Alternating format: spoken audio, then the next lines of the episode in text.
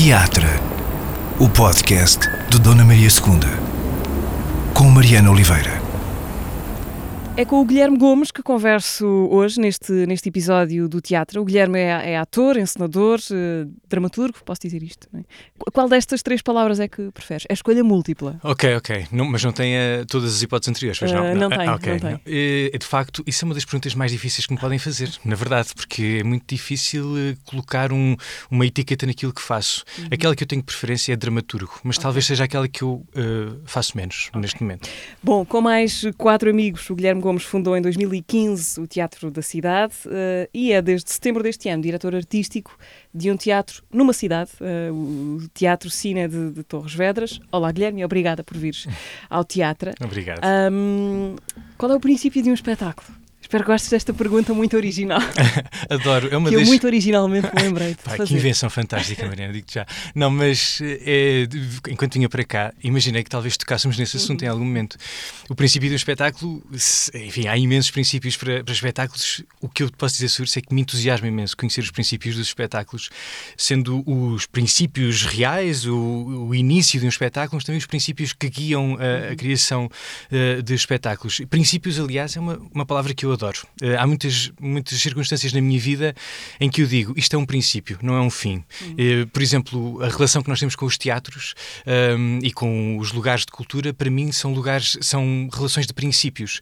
Eh, são, co- são lugares onde nós começamos eh, caminhadas, nunca são lugares onde nós vamos para descobrir alguma coisa que se encerra ali mesmo, nunca são lugares de fim, parece-me.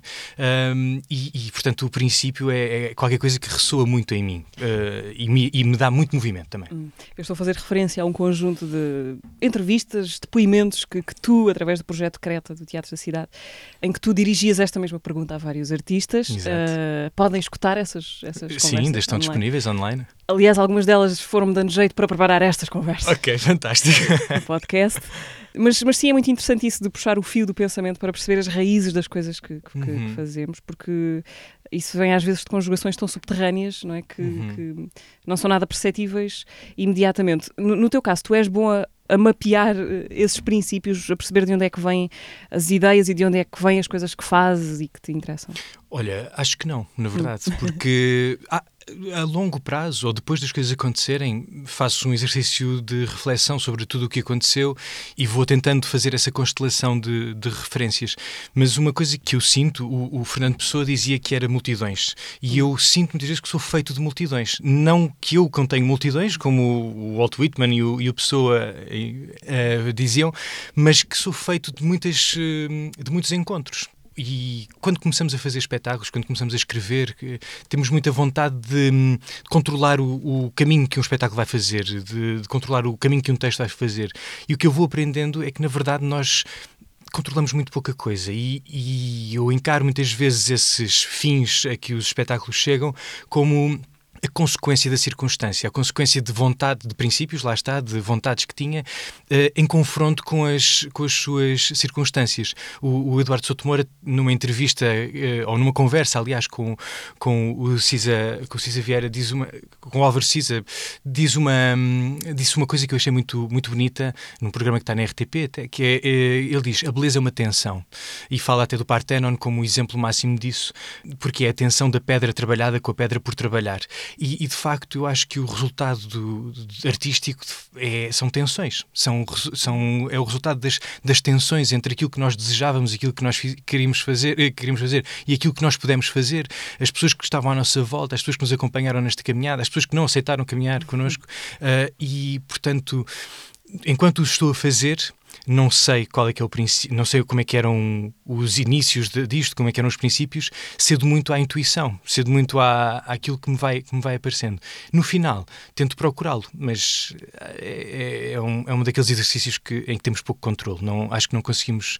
Acho que os outros são melhores a fazer isto sobre nós. Ou nós, retrospectivamente, quando a coisa já está feita. Sim, e mesmo às vezes retrospectivamente nem isso é uma coisa curiosa, porque até que ponto é que nós temos consciência de nós? Uh, por exemplo, uma coisa, ainda hoje estava a falar com uma pessoa sobre isso. há imensas coisas mal feitas no mundo, cheias de boas intenções. Uh, nós muitas vezes temos muito boas intenções de fazer uma coisa, mas estamos a fazê-la mal e estamos a prejudicar outras pessoas.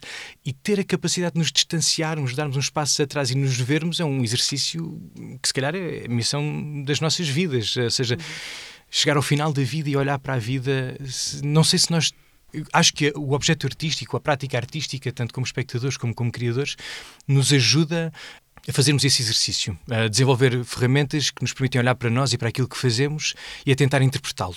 Gostas de arquitetura, não é? Falaste aí de uma conversa entre dois arquitetos, não foi por acaso? Foi, eu gosto, gosto de facto. Um dos livros da minha vida chama-se Imaginar a Evidência, do Álvaro Siza. Também muito porque tem uma ideia que é das páginas mais rabiscadas que tenho na minha pequena biblioteca, uh, que é uma página em que ele diz que para fazer uma cadeira bonita, primeiro tem de ser uma cadeira. E, e, é uma ideia que parece muito simples. Tem que dar para sentar. Tem que também. dar para sentar. Tem, e eu acho isso muito, muito interessante. E, e a, a, arquitetura ajuda muito a pensar sobre escala, sobre, sobre a relação com os outros, a nossa relação com o contexto, que são coisas que são muito úteis para mim, pelo menos, para, para aplicar ao, obje, ao exercício teatral. Uh, agora, não sei nada de arquitetura. Eu sou um completo autodidata, curioso, como em muitas uh, partes da minha vida. Usas na ótica do utilizador, não é? Exatamente. Sim. Um, uma canção, por exemplo, uma canção do, do Leonard Cohen, por exemplo, uh, o famous Blue Raincoat, pode ser um, por exemplo, o princípio de um espetáculo? Foi? Olha, nunca tinha pensado nisso. Não, brinco porque, de facto, isso foi o princípio de um espetáculo. Uh, e até pode ser engraçado por exemplo, eu posso-te falar sobre esse hum, princípio de um espetáculo e até arranjar justificações muito interessantes para esse princípio de um espetáculo, mas tendencialmente elas serão ou ridículas ou, ou falsas, uh, ou impressões que tenho uh, sobre, sobre esse princípio de um espetáculo. E no limite, se calhar, já não tem nada a ver com o que o espetáculo foi. Sim. O espetáculo e... chamou-se Que Boa Ideia Virmos para as Montanhas. Exatamente. E eu pode não, pode não ter nada a ver com o que o espetáculo foi e, acima de tudo, eu também não tenho a pretensão de conseguir interpretar-me plenamente. Há, há, uma dimensão de enigma em todos nós, de mistério. Há coisas inacessíveis em nós, mesmo em nós próprios. Uh, e eu respeito isso muito. Há coisas que não compreendo uh, em mim e nos outros. E, uh, e, e, isso, para mim, mais do que me provocar confusão ou frustração por não compreender, apaixona-me. Mas na altura eu lembro-me que esse espetáculo estava intrinsecamente ligado a, um, a, a minha fase, à fase da minha vida a, a, a, muitas coisas em que estava a pensar, e, e, a carta do Leonard Cohen nessa, nessa canção é uma carta em que ele convida o seu inimigo a ser seu irmão, de certa maneira, aquela coisa de a pessoa que o, que o trai, de certa maneira, a ser seu, seu irmão, quase como se fosse conhecer a cara do assassino ou a cara do criminoso.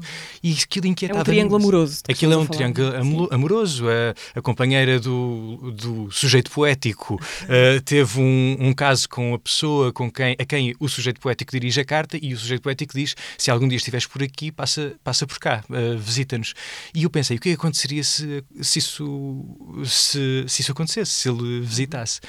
E, portanto, foi, foi uma forma de me confrontar com algo que na altura me inquietava, que me provocava pensamentos vários e, e tentar respondê-lo através do exercício uh, teatral. Uhum. Foi um espetáculo que apresentaram aqui há uns anos no, no, no Festival da Almada. Também, mas ele estreou no CAL, foi aliás ah, okay. a primeira coisa que se apresentou no CAL quando os primeiros sintomas foram, foram para lá e, uh, e apresentámos também no, no, apresentámos no Festival Almada. Ok, foi lá que vi, que, que vi nesse dia. Ah, um, então viste-me representar o papel. Vi-te representar o papel, pois, porque no, no CAL não tinhas Não feito. era eu que ah, representava. Okay. Aliás, isso é um dos outros, um outro tema da minha vida que é com a própria representação. Eu, ah, e uma relação eu, eu de quê? Comecei por querer ser ator, mas uh, com o passar do tempo essa vontade foi, foi esmorecendo, não é esmorecendo, na verdade, fui aprofundando de tal forma a minha relação com, com o ato de estar em palco que neste momento tem de haver uma justificação muito boa para eu estar em palco. De outra forma, eu não me sinto capaz de estar em palco. Uh, sinto que não estou à altura dessa, desse, desse gesto e por isso é que também me fui dedicando mais à parte da, da encenação e da, e da escrita para a cena. Mas deixa-me perceber, isso tem a ver com, enfim, esse, esse respeito enorme, não é? Que, que tens por estar em palco. Tem, mas tem a ver com alguma espécie de insegurança técnica como ator ou não? É, ou não é isso? Não, não tanto. É, do ponto de vista técnico, os atores que mais me apaixonam, tecnicamente, nem são uh, os mais uh, perfeitos, digamos assim A técnica às vezes até é um empecilho, às vezes é um obstáculo. Uma pessoa falar com a voz muito bem colocada ou, com, ou, ou ter uma, uma, postura corporal uh, exemplar, às vezes até nos distancia enquanto espectadores daquelas pessoas que estão, que estão em palco. Mas a mim tem mesmo que ver com a relação que eu estabeleço com. Eu adoro ver atores, adoro ver atores trabalhar, adoro estar numa sala de ensaios a trabalhar com atores e a, e a fazer o caminho com eles uh, para chegarmos a um, a um lugar justo de estar, de estar em palco eu acho que pode estar um bocado influenciado por certas experiências na minha vida. Eu trabalhei durante comecei profissionalmente a trabalhar com o Luís Miguel Sintra no Teatro da Cornucópia e foi uma relação muito intensa e muito boa de, de crescimento individual, de aperfeiçoamento da de aperfeiçoamento ou formação, seria melhor dizê-lo assim, da minha identidade artística, das expectativas que tenho em relação ao teatro e foi de tal forma intensa que quando a cornucópia termina, quando o Luís Miguel deixa de, de encenar, eu inevitavelmente senti-me um bocadinho órfão. E as experiências que fui tendo, apesar de serem muitíssimo enriquecedoras, e, e, e com isto não quero diminuir as experiências que fui tendo depois, a, a verdade é que me deixavam, de certa maneira, incompleto. E houve uma vez um espetáculo em que, por acaso, nos bastidores me vi ao espelho uhum. e senti-me ridículo. Uh, que é um, foi um sentimento na altura muito impactante. E, hum, Porque não tinhas, não, não te sentias a ter ligação com aquilo que estavas a fazer? Certa, não, não reconhecia, se calhar injustamente, ah. a pertinência daquilo que estávamos okay. a fazer. Eh, é uma coisa em que penso muito. Porquê é que fazemos teatro? Como é que o fazemos? Porquê é que certas coisas que fazemos são uma peça de teatro e não outra coisa? Um filme, um, um álbum de música, o, o que quer que seja. Uh, usaste ali a palavra pertinência, a pertinência do, enfim, de um espetáculo. Queria perceber se para ti outra vez, o princípio de um espetáculo tem a ver com essa ideia de, de, de necessidade ou de, de, urgência em dizer qualquer coisa, em mostrar qualquer coisa, não necessariamente num sentido de intervenção social, mas tem essa. Tem de haver isso, esse elemento de, urgência? Sim, o, o Faulkner, no, quando ganhou o Prémio Nobel e foi, e foi agradecer, ele falou de uma coisa que eu achei interessantíssima, que ele disse que ele uh, aceitou o Prémio Nobel num contexto de grande conflito social e ele dizia que as pessoas só pensavam na sobrevivência Sim. e na sua integridade física até. De, se, é, é, a pergunta que ele fazia When will I blow up? E ele dizia que nisso nós esquecemos de que o, a única coisa que vale a pena uh, o nosso suor são os problemas do coração, dizia ele. Eu acho que fazer espetáculos e fazer objetos artísticos é um bocado abdicar de segredos. Uh, segredos que são nossos e que, com sorte, partilhamos com, com outras pessoas. uh, com sorte está alguém na plateia que partilha do nosso segredo. E, e, nesse sentido, eu acho que inevitavelmente quando, quando nós decidimos fazer um espetáculo, um objeto artístico, ou quando sentimos esse. somos convocados, digamos assim, para, para fazer um espetáculo, há qualquer coisa que nós estamos a convidar os outros a confrontar-se com também. Ou seja, é qualquer coisa que nós estamos a, apresentar para os outros e que estamos a, estamos a despertar fantasmas ou, a, ou, ou inquietações ou, ou, formas de interpretar o mundo. E nesse sentido, eu acho que não quer dizer que haja essa responsabilidade em todos os objetos artísticos, e aliás, eu até te digo, acho que um objeto artístico, mesmo que não tenha essa pretensão, vai ocupar esse lugar de, de político ou. Agora, uma coisa que eu te posso dizer é aquilo que me entusiasma mais e cada vez mais no, no, teatro tem que ver exatamente com a ideia de grupo. Não é por acaso, ou talvez seja por acaso, não sei, mas é, é uma, uma coincidência interessante que a um grupo de teatro chamemos companhia, porque a companhia acaba por ser aquilo que mais exercitamos no, no, no teatro e nas artes performativas. E, e esse exercício de companhia, de grupo, de estarmos juntos, é aquilo que, mais me apaixona neste, neste momento. Uh, às vezes eu digo para mim, um, um, um, bom espetáculo, a minha sensação de, de, espectador, um bom espetáculo é uma espécie de acidente de autoestrada. E esta é uma péssima imagem, mas pronto. Porque a verdade é que de um acidente de autoestrada ninguém consegue tirar os olhos quando estamos a passar. Ficamos logo presos por uma razão enigmática. E um bom espetáculo acontece, isso é um acontecimento, é qualquer coisa que está à nossa frente e acontece, do qual nós não nos conseguimos desligar, nem sabemos exatamente porquê. É o contrário do, do, do aborrecimento, não é? Do, do tédio é pelo menos qualquer coisa que nos, eh, que nos convoca, sim. Uhum. Tu, tu apaixonas-te facilmente pelos objetos ou pelos uh, projetos em que estás a trabalhar. E agora que, que, apareceu aqui a palavra tédio, não sei porque não, não te imagino como uma criatura do, do tédio. Sim, é verdade. Eu apaixono. Eu sou uma pessoa, acho que me poderia descrever como uma pessoa muito curiosa. Uh, de facto, apaixono-me até com coisas uh, pequenas e, e, há, e há poucos momentos de tédio na minha vida, apesar de eu achar que isso é uma falha. Eu acho que nós precisamos de tédio e de aborrecimento e, os momentos talvez mais aborrecidos na minha vida talvez sejam os de criação, de sentar à mesa e começar a escrever e também porque me porque procuro entrar num, num lugar que não seja hum, o do dia a dia, precisamente. Por exemplo, para escrever, e especialmente nos princípios de, uhum. de, de escrita, no, no, momento inicial de, de, escrever, eu prefiro escrever ou à mão ou na máquina de escrever, porque tem um tempo diferente do computador. Uh, e uh, para escrever bom dia demoras tempo uh, e custa.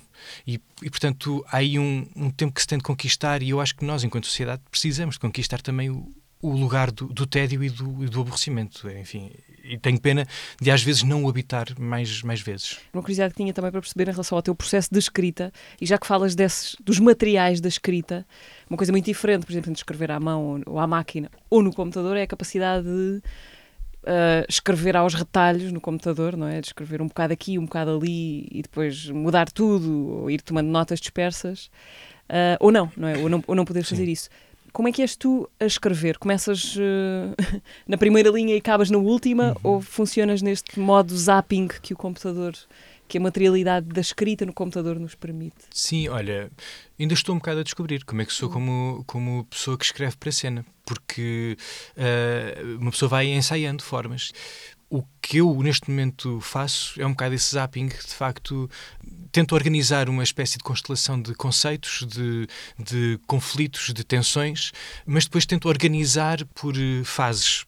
Uhum. E depois uhum. começo a escrever coisas que esta constelação me inspira. E não sei exatamente o que, é que elas são. Às vezes podem ser conselhos para mim próprio, outras vezes podem ser já falas, uhum. outras vezes podem ser o, o, princípio do espetáculo, outras vezes pode ser o fim. O, o, Edgar Allan Poe tem uma teoria sobre escrever poesia que diz: encontras o final e depois escreves tudo o que leva até ao final.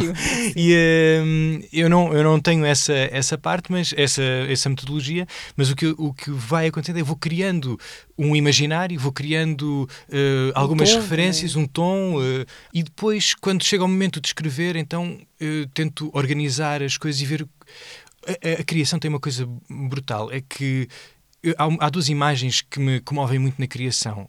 Uma é da Sofia de Melbreiner, que na, arte poética, creio que cinco, não sei. Ela diz que escrever poesia para ela é ir para o canto do jardim e ouvir o nome do mundo dito por ele próprio.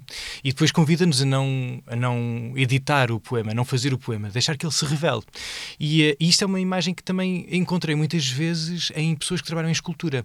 O, o ano passado, no, em, em Vinhais, passei o mês de dezembro em Vinhais e estive a falar com pessoas que fazem máscaras, de, aquelas máscaras em madeira, e eu perguntava-lhes: e já sabe como é que é a máscara quando começa a trabalhar no, no pedaço de madeira? E ele: Não, o pedaço de madeira é que me diz que máscara é que eu vou fazer. Uhum. E que é uma imagem que também já o Miguel Ângelo diz sobre esculpir na, na pedra. E há uma imagem, uma outra ideia que li num livro da Ariane Nuskin em que uma criança se vira para, para o escultor e diz: Senhor Brancusi, eh, como é que sabia que havia um cavalo dentro desta pedra?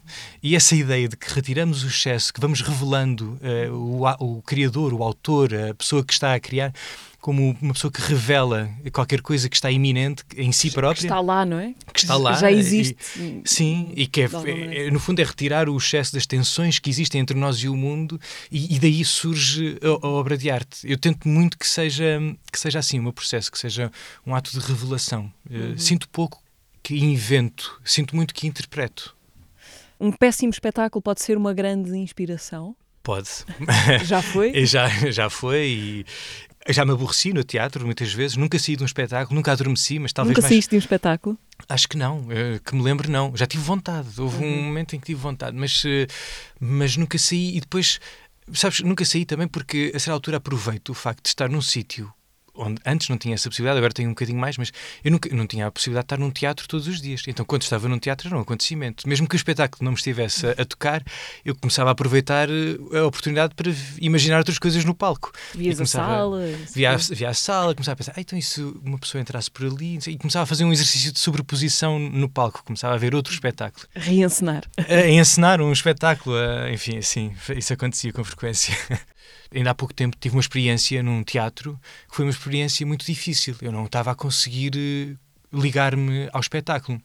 E, tá, e, e, não estava a perceber exatamente porquê. E, aliás, houve pessoas que saíram do, do, desta performance, se calhar não chamar de performance, Só que foi muito impactante para mim. Eu, desde o dia em que fui ver aquilo, eu não parei de pensar no espetáculo. Porque carregava consigo um poder de metáfora para a nossa maneira de viver que até torna interessante o facto de algumas pessoas saírem de lá, de não se poderem confrontar com aquilo. O, o, o, grande parte do incómodo ou do aborrecimento tem que ver com não gostarmos do reflexo que nos está a ser devolvido de nós próprios, muitas vezes. Podes dizer o que foi ou não? Não, se calhar é melhor não dizer. Fica para mim e, tá uh, se alguém quiser saber, eu digo. Eu digo. Está bem, pronto. Escrevam ao Guilherme para saber uh, que espetáculo foi este. Um... Mas foi muito bom, atenção, foi uma excelente experiência. Vamos, vamos ao teatro, então, ao teu teatro, à tua casa agora, o teatro, eh, o teatro Cine de Torres Vedras.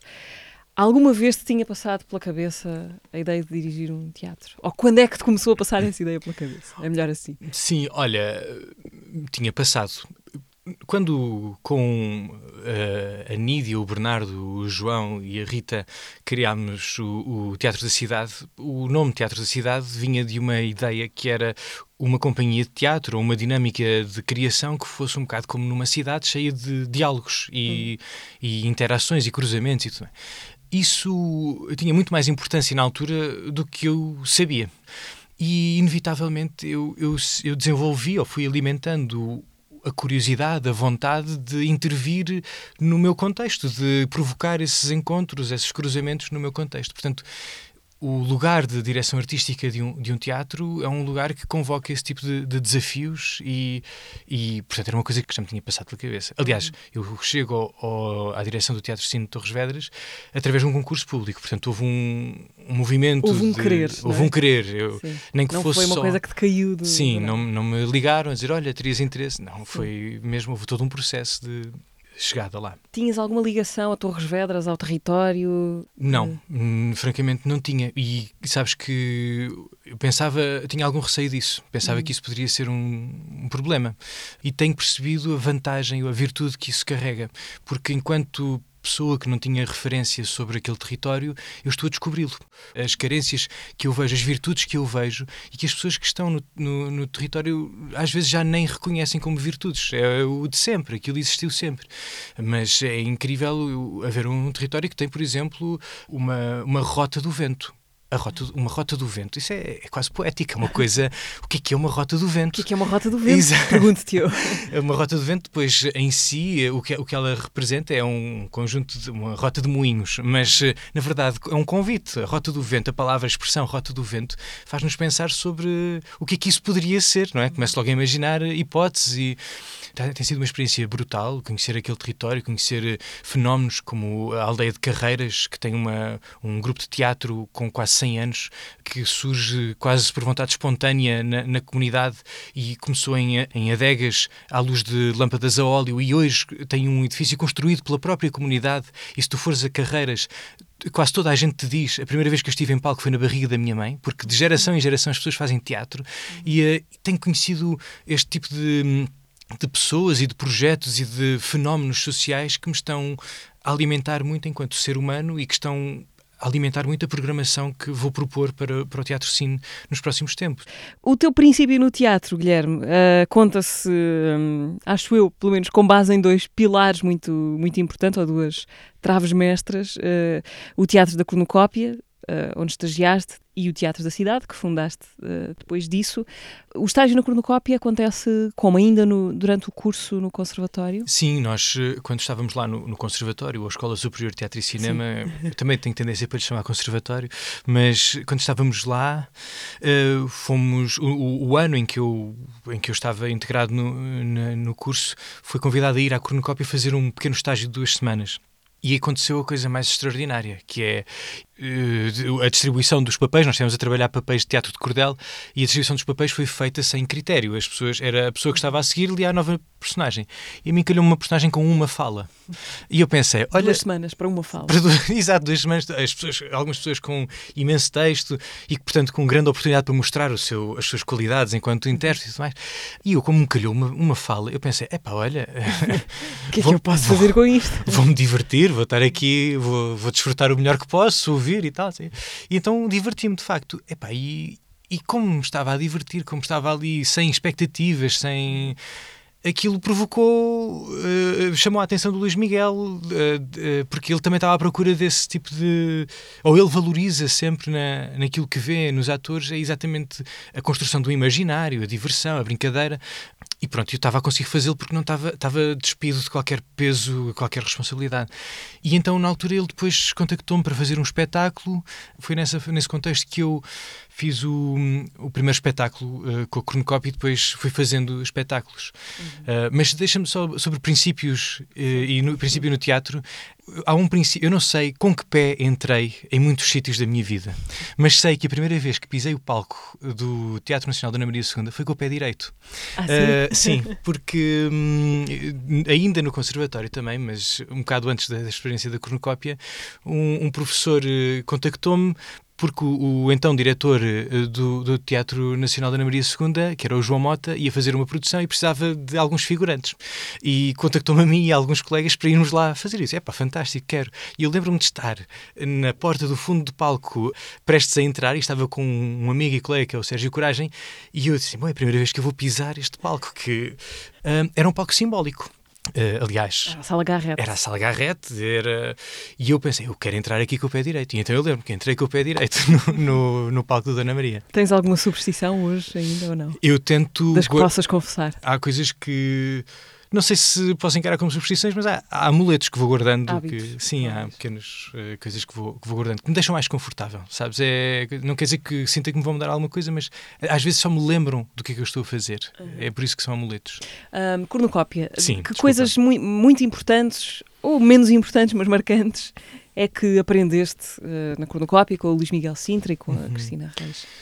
Epá, é difícil reduzir isso numa, numa resposta. Neste momento, o Luís Miguel e a Cristina são figuras fundamentais na minha vida e o que, o que, eu, o que eu poderia dizer que eles me trouxeram foi.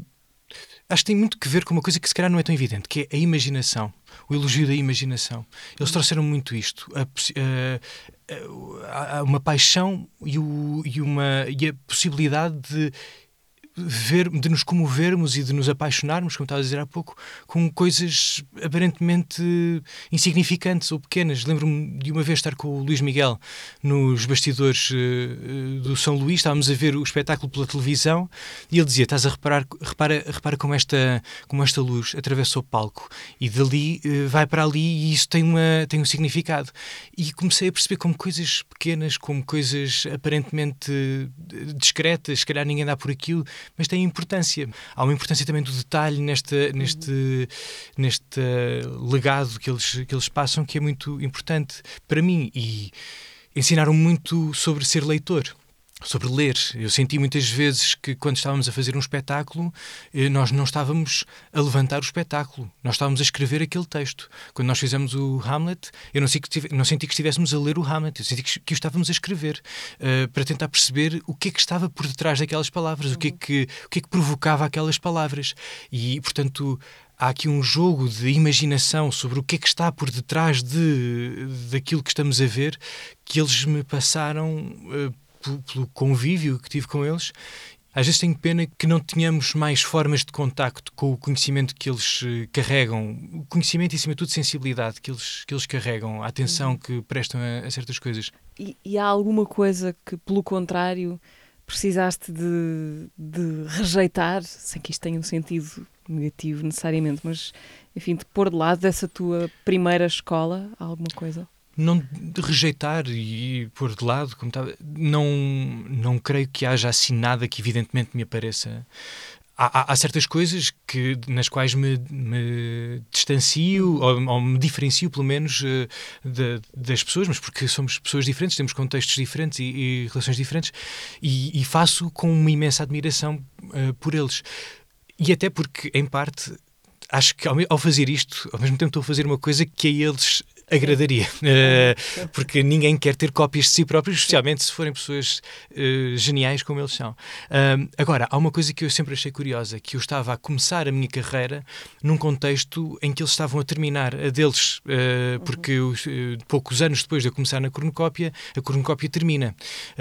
e eu estava numa tensão entre o princípio e o fim. e isso fez-me pensar muito sobre, ao, ao longo da vida, sobre, sobre o fazer teatro, a, a, força anímica para fazer teatro? Uh, o teatro da cornucópia, ou cornucópia, uh, é uma espécie de mãe afetiva ou biológica, talvez, do Teatro da Cidade? Sim, o Teatro da Cidade nasceu ali. Nós todos trabalhámos com o Teatro da Cornucópia. O Luís Miguel um dia disse-me: vocês formam um grupo inevitável, porquê é que não se, porquê é que não se juntam? E, e, pronto, e depois aproveitámos o embalo e o entusiasmo que eles tinham e a confiança, que tinham muita confiança também em nós e, e, e lançámos esta aventura. Uhum. Há uma, uma imagem que às vezes me. Na altura aparecia muitas vezes, mas o Luís Miguel, eh, num texto, há muito tempo escreveu que cada vez que nasce uma companhia de teatro deviam surgir mil estrelas no céu. E, e, pronto, acho que ele contribuiu também para que o céu ficasse um bocado mais uh, luminoso. Guilherme, tu estreias-te como ator com o projeto Panos, é assim, Sim, é. Um, eh, um, projeto que começou com a Cultura Geste, que agora é acolhido por Dona Maria II, onde jovens atores uh, representam textos, textos originais encomendados a autores consagrados ou já com algum caminho feito. Isto passa-se em Viseu, é assim, Sim, onde, onde tu és. Um, e o jovem Guilherme tem o quê? Os seus 16, 17? Teve, houve dois jovens Guilherme a tentar o Panos. Um primeiro, ah, que tinha para aí 14 ou, ou 15 anos e que foi ao primeiro dia de ensaios. Foi a primeira pessoa a inscrever-se no Panos. Foi o primeiro dia de ensaios e desistiu. Porque eram todos muito mais velhos do que ele, diziam muitas asneiras e, uh, e fumavam muito. E eu pensei, onde é que eu me vim meter? E então desisti. Uh, o segundo já foi um bocadinho mais uh, confiante para lá e, e, tinha, foi pouco tempo depois, devia ter 16 ou 17 anos. Foi uma experiência transformadora.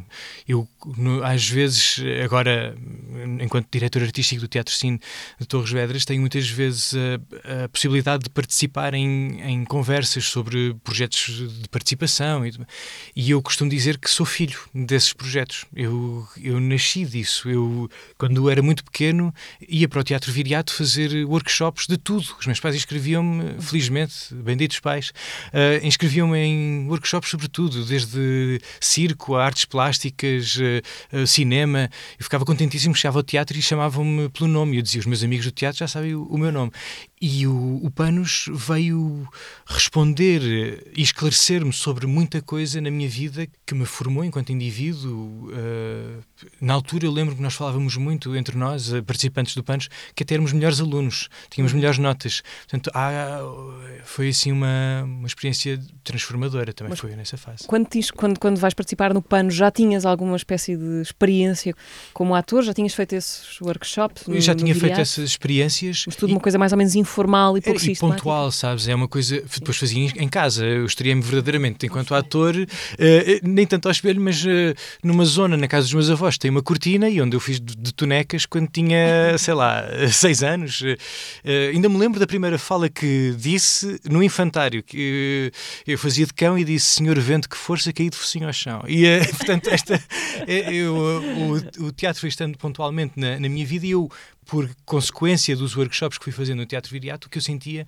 não era hum, que estava a entreter, que me estava a entreter ou que estava a passar o tempo, era hum, que estava a aprender novas línguas. E quando na escola era preciso apresentar trabalhos, era na língua teatral que eu, que eu uhum. apresentava muitas vezes. E depois, quando tinha 12 anos, mais ou menos, ajudei a criar um grupo de teatro na escola tive o, o, retorno dos meus uh, companheiros de escola, dos seus pais, dos meus professores, havia um, uma sensação também de reconhecimento e, e, isso também nos faz, não é? Aquilo sim, que os outros reconhecem em nós vai vai condicionando um bocadinho aquilo que nós também reconhecemos que podemos ser. E, uhum. e, e, pronto, e depois quando o Panos surge numa fase em que se calhar eu até já tinha decidido na minha cabeça que eu gostaria de ser ator. Eu confesso que não me recordo muito onde é que me inscrevi, mas se foi depois do nono ano, se foi depois de ir para o, para o liceu, eu já tinha escrito um e-mail para o diretor do Teatro Nacional, Dona Maria, precisamente, na, na, altura, na, altura, sim, a pedir conselho sobre a minha vida profissional futura. E Diogo Infante respondeu. Respondeu com um e-mail extenso que, em que me deu uma série de conselhos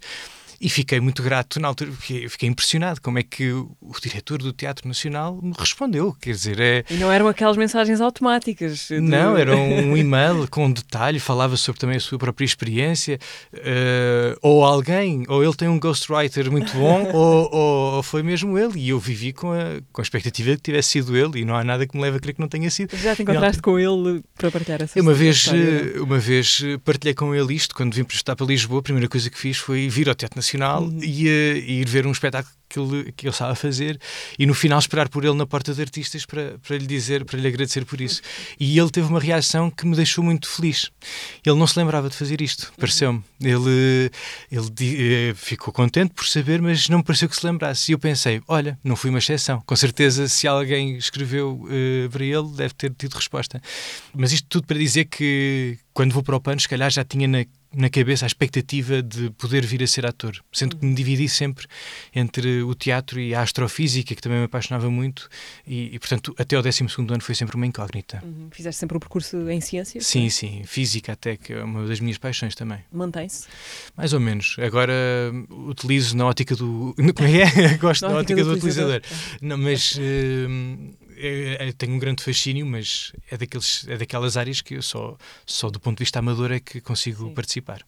Ora, por essas alturas da tua adolescência em Viseu, tu crias, fazes nascer um projeto de, de, de dizer poesia online, um canal de, de, YouTube.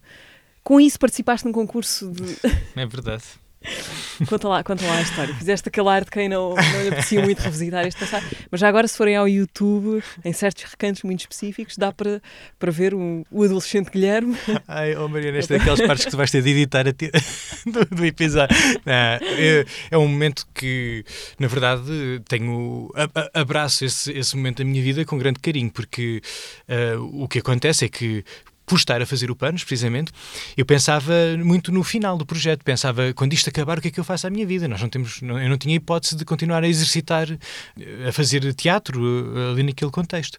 E na altura que eu comecei a fazer foi comecei a ler poemas para mim próprio, poemas de um senhor, na altura, que me comovia imenso, que era um tal Ricardo Reis.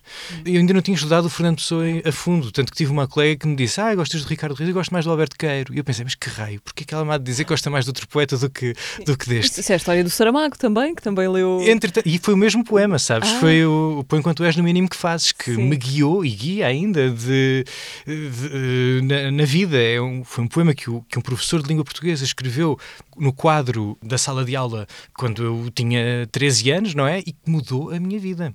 Eu, a partir desse momento, eu, eu lembro-me de ver aquele, aquela frase, escrever no caderno, chegar a casa e pesquisar o que aquilo era. E começar a pensar sobre o que, é que quer dizer isto, põe enquanto és, no mínimo que fazes. Em cada co... E se calhar por isso é que me apaixono tanto pelas coisas. Eh, e na altura isso desplotou muita curiosidade por este escritor, por este poeta. Comecei a gravar isso, aqueles vídeos, aqueles, aqueles poemas para eu próprio ouvir Fiz sem querer uma escola para mim próprio de, de estudo de poesia, de divisão dos textos, de encontrar o sentido num poema. Muitas vezes estava a gravar esses poemas na sala dos meus pais, casa dos meus pais, e estava a imaginar o Fernando Pessoa sentado do outro lado da mesa a dizer: Não, não é assim, experimenta de outra forma.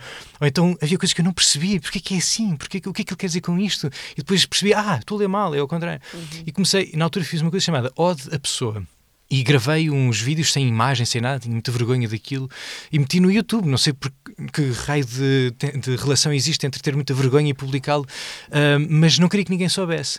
E na altura, como ninguém sabia, também ninguém via e eu desmotivei.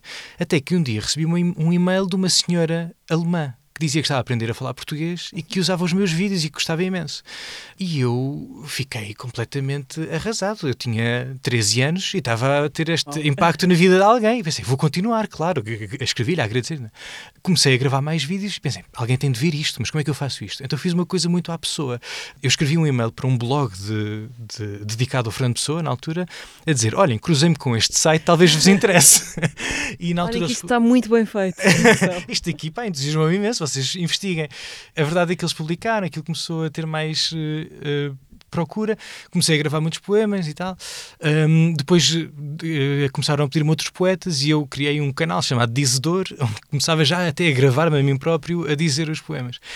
E no fundo, desses dois canais, enfim, eu já não vejo nada daquilo há muito tempo mas a sensação que eu tenho é que permitem ver a evolução de um leitor, de certa maneira. E por isso é que eu já nem, eu nem os retiro da internet, porque penso assim: opá, olha, mal por mal, pode ser que sirva para alguém ver, achar graça à, à, evolução de uma pessoa que está a ler, está a partilhar a forma como lê e vai lendo cada vez de uma maneira mais concreta os textos, vai, vai encontrando a sua identidade enquanto leitor em voz alta de, de poemas. E pronto, e depois Houve uma altura em que concorria a um programa de televisão, de facto, chamado Portugal Tem Talento, porque pensei, bom, vou, vou lá e promovo os canais para dizer que mais pessoas consigam ver. E foi surpreendente, porque percebi que havia. É um bocado aquilo que eu estava a dizer há pouco dos segredos. Uh, uma pessoa tem segredos que partilha e com sorte há quem há quem partilhe desses segredos também. E o que eu percebi na altura foi que havia muita gente que partilhava deste, deste gosto, desta, desta vontade. E, e, a verdade é que nesse programa depois eu acabei por chegar à final e ficar em terceiro lugar no, no programa de talentos onde estavam as pessoas a cantar, a fazer ginástica e, e recebia livros e cartas e foi assim... Foi, foi uma espécie de, de, estrelato em Viseu, na tua terra? Esse... Foi, paravam-me, apitavam na estrada. sério? Uh, nunca recebi tantos prémios uh, como naquela altura, de mérito cultural, de revelação e tudo mais. A, a tua ligação a Viseu hoje um, é, de, é, de, que natureza? Tu tens feito coisas lá, projetos. Uhum. Um, o lugar ainda, ainda é teu, mesmo quando já não o habitas no dia a dia? Sim, eu tenho muitas. Uh, a nossa relação com os nossos lugares de origem é de facto complexa. E é engraçado como todos nós temos uma, um olhar crítico sobre o, o nosso lugar de origem. Gostávamos sempre que fosse um bocadinho diferente, hum. que fosse mais cosmopolita, que fosse mais isento de, de, de coscovilhices, de, de amizades. De a minha relação com Viseu a certa altura eu reaproximei-me de Viseu, uh, da minha vida. Eu vim viver para Lisboa e, e depois uh, distanciei-me muito de Viseu. E há Viseu muito poucas vezes, chegou a haver anos em que ia lá uma vez por ano. Uh, e quando criei o projeto Creta, eu comecei a ir com mais regularidade a Viseu e a devolver à cidade, enfim, coisas que me diziam muito, que me diziam muito e a tentar provocar noutras pessoas também, convidar outras pessoas a, a confrontar-se com coisas que me entusiasmavam e a beneficiar também do contacto que tinha com aquelas pessoas. Que há, há pessoas interessantíssimas a trabalhar em Viseu. E na altura isto até aconteceu por, muito por obra um, do Presidente de Câmara, que me fez uma pergunta que era uma pergunta de geração, é uma pergunta a uma geração. Ele convidou-me um dia a ir lá ao, ao, ao, escritório, ao escritório dele, ao gabinete dele, e disse: Guilherme, o que é que nós temos de fazer enquanto município para ter o Guilherme mais vezes cá? E ele não estava a perguntar isto a mim pessoalmente, ele estava a perguntar às pessoas que, como eu, estudaram em Viseu e aos 18 anos foram para, para a faculdade em, em Lisboa, no Porto ou noutros sítios e já, não voltaram. e já não voltaram. E na altura foi muito movido por isso, ou seja, tentei contribuir para essa preocupação. Agora, francamente, a minha relação com Viseu esmoreceu muito nos últimos anos. Continuo a ter muitos companheiros lá e, e pessoas com quem trabalho e dialogo, mas eu acho que há uma grande responsabilidade, de facto, de gestão das cidades. A, esfera política, a, a, todos os níveis, tem uma importância gigantesca. Uhum. E, são, e as pessoas são convidadas a imaginar, no caso, as cidades futuras, o que é que se imagina para as cidades futuras. E Viseu atravessou um momento extraordinário de pessoas que tinham vontades para o futuro que eram agregadoras, que eram que inspiravam a solidariedade.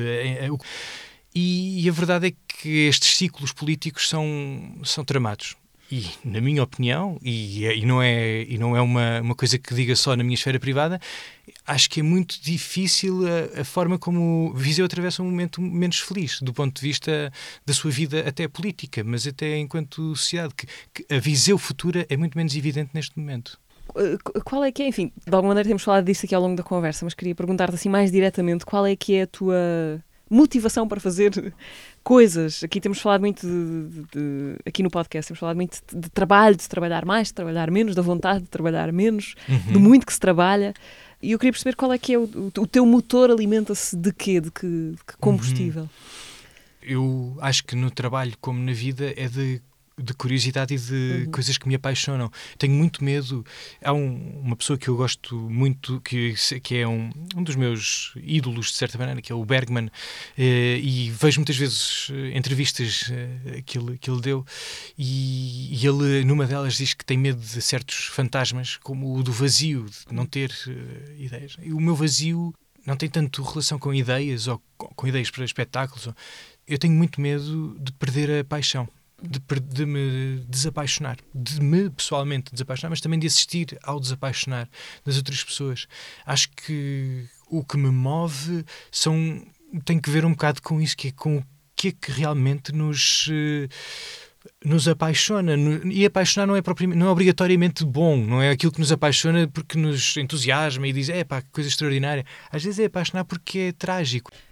Queria falar de trabalho contigo também, muito porque você, vocês, vocês teatros da cidade, que há uns anos fizeram no Dona Maria II um espetáculo chamado Karoshi, que é a palavra japonesa que designa a morte por, por exaustão ou por Sim. excesso de trabalho. Sim. Com um cenário da Angela Rocha que era perfeitamente inabitável, uma coisa Exatamente, era. muito agressiva, com papel de alumínio, era muito Sim, ascético e desconfortável. sim. Ah, o teu papel nessa peça era extraordinário porque era estar de costas para o público, sentado e calado o tempo todo, até que desaparecias por um buraco atrás da raiz de um trevo. É verdade. Foi um ótimo papel, não é? Foi um papel, é daquelas, daqueles momentos, fui eu que escrevi esse texto, sabes? Com base na- nas conversas que tínhamos, e foi daqueles momentos em que eu me maltratei, porque era um, um trabalho extremamente difícil de fazer. O, o estar quieto durante aquele tempo todo é, é, é- é brutal. E acho que na altura houve até uma conversa com o público no final de um espetáculo que foi das conversas com o público mais impactantes na minha vida, porque houve uma pessoa na plateia que disse: Eu estou em burnout. eh, mas vou melhorar. E, e fez uma interpretação imediata do, do espetáculo que nos informou a nós também sobre o que é que o espetáculo carregava. O que eu acho incrível na nossa, na nossa área e, e em muitas pessoas que falam sobre estes assuntos é que nós temos um discurso crítico em relação a trabalhar em excesso, a trabalhar a uma alta velocidade, mas eh, praticamos exatamente isso. Há uma distância entre aquilo que nós dizemos que devia acontecer e aquilo que nós ambicionamos para o mundo e aquilo que é a nossa própria realidade. E, e isso é uma coisa que eu gostava muito de, hum, de trabalhar melhor, na- até na minha vida, mas também nas, nas vidas que estão à minha volta e nas quais posso eventualmente ter algum impacto. Há uma, a, Isabela, não, a Irene Vallejo uh, escreve no, no El País, tem umas crónicas e numa delas ela dizia que se puxarmos pelos cavalos até a exaustão, eles morrem, eles podem ir até à exaustão. E nós somos exatamente como os cavalos. Puxamos por nós, puxam por nós e nós vamos até à exaustão que disponibilidade é que deixamos para as pessoas, nós todos, para nós todos, irmos ao teatro, irmos a um museu, lermos um livro, vermos um filme, eh, se o dia eh, for enorme, se o trabalho for drenante, se, se nós estivermos cansados, com que- como é que nós votamos quando estamos cansados? Que Portugal futuro, que sociedade futura imaginamos quando estamos cansados? Eh, eu acho que isso é uma responsabilidade que, que nós temos de ter e, neste caso, nós tentamos muito inspirá-lo, mas também temos de começar a praticá-lo. Eh, eu não sei se já disse esta, mas a Ariane Nuskin também disse: o tempo cobra-nos tudo o que não lhe dermos. Eh, isto no teatro é verdade e na vida é verdade. Nós vivemos apressadamente, decidimos apressadamente, eh, aprendemos apressadamente. E é uma pena viver apressadamente. Há uma última eu estou sempre a dizer pessoas que esta é, é uma das tragédias da minha vida, mas a, a Marguerite Duras numa entrevista diz: se, puder- se puderes dar a volta ao mundo em sete ou oito dias, para que é que o vais fazer? Eu acho isso um grande, um belo problema para nos termos a nós próprios. Se nós podemos fazer tanta coisa, para que é que o vamos fazer? Vamos então aqui apressadamente também Sim. ouvir ah, a recapitulação do episódio anterior do teatro. Conversámos com a Cláudia Semedo. Sinto que a apresentadora dominou muito a, a minha imagem pública e acho que atrapalhou um bocadinho ali os primeiros passos como atriz. De vez em quando tenho essa sensação, eu ainda ontem tinha 18 anos, eh, agora já tenho filhos, eh, ok. o Carlos Avilés na minha vida foi o meu grande mestre. Ens- Ensinou-me o ABC do teatro, não é? Foi sempre um exemplo da forma de estar na profissão. Tinha ficado na, na American School of Dramatic Arts e entretanto caíram as torres e então parecia que o universo me estava a dizer: fica em Portugal. E eu, cheia de medo, a dizer: nem pensar, tenho imensas coisas para fazer, uma vida profissional para gerir, eu não consigo estar aqui dedicada a 100%. Mas entretanto engravidei.